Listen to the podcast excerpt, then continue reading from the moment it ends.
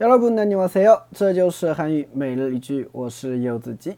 今天想跟大家一起分享的句子是这个：두개사면하나더드릴게요。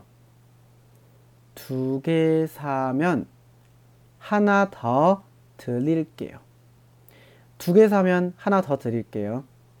두개사면하나더드릴게요。 啊，买两个再送你一个。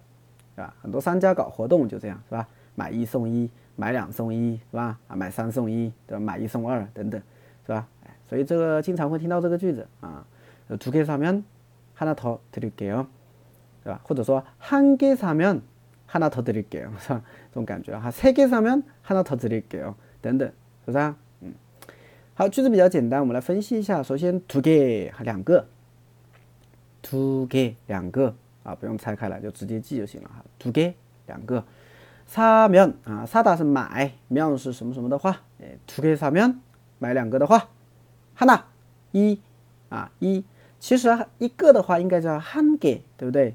一个呢叫한 개， 但是有的时候呢会直接用하나来代，对吧？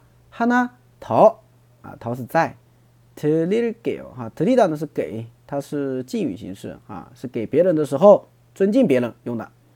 啊，别人给自己不能用啊，是你给别人尊敬别人的时候用드리 다， 对吧？所以连起来就是두개사면하나더드릴게 요， 두개사면하나더드릴게 요。 那今天就是比较简单，你学会了吗？두개사면하나더드릴게 요。